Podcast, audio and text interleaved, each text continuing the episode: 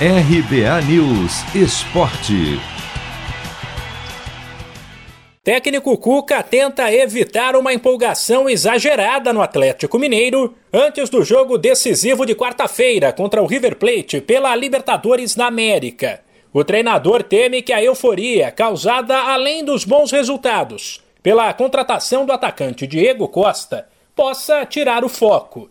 No fim de semana, o Galo, líder do Brasileirão, atropelou o Palmeiras no confronto direto pelo topo da tabela e chegou a nove vitórias consecutivas na competição, marca que o clube nunca tinha alcançado.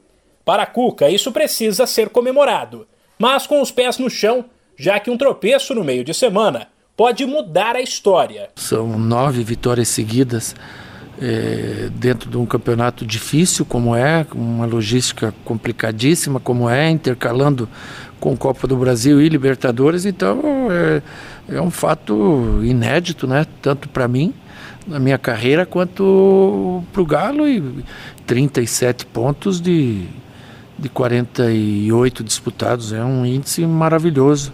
Então a gente tem que comedidamente comemorar, né? Porque futebol, as quartas-feiras, elas confirmam os domingos e vice-versa. Cuca ainda avalia que a evolução do time, apontado por muita gente como o melhor do Brasil no momento, foi puxada pela sequência de duelos decisivos ao longo da temporada. Não é que vamos ter decisões pela frente. Né? Na verdade, nós estamos tendo decisões aí já faz algum tempo. Todo jogo ele é de caráter decisivo. A gente tem jogado eliminatórias aí na Copa do Brasil, que são jogos decisivos. A gente tem jogado eliminatórias na Libertadores, que são jogos decisivos, no Campeonato Mineiro, e tudo isso faz a gente ir é, subindo o nível né, de, de, de amadurecimento, como a gente vem, vem tendo. Sobre Diego Costa, o Galo avisa que a estreia dele vai demorar.